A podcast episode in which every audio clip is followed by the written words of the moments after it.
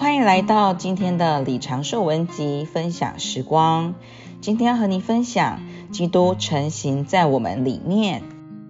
在二十世纪初，曾有一位英国姊妹，将她的头发梳理成高塔状。在那个时代，女人常把自己的头发梳理成那样。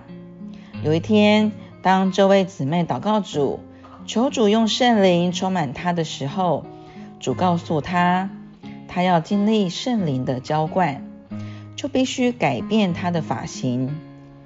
挣扎数小时之后，主击败了他。当他除去他的高塔时，就经历了圣灵的浇灌。弟兄姊妹朋友们，我们很容易以道理的方式讲论基督是我们的一切。但是我们要经历基督做一切，就必须符合一些条件，让他摸着我们里面的各部分。基督要成型在我们的里面，我们就需要将里面一切的地位都让给他，使他能占有我们里面的各部分，占有我们的心思、情感和意志。我们若不让基督扩展到我们的心思、情感和意志里，他就会被局限，甚至被拘禁在我们灵里。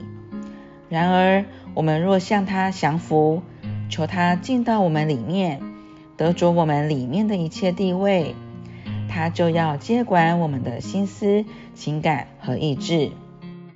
结果，他就会得着我们里面的一切地位，而成型在我们里面。今天的信息就到这里，谢谢您的收听，我们下次见。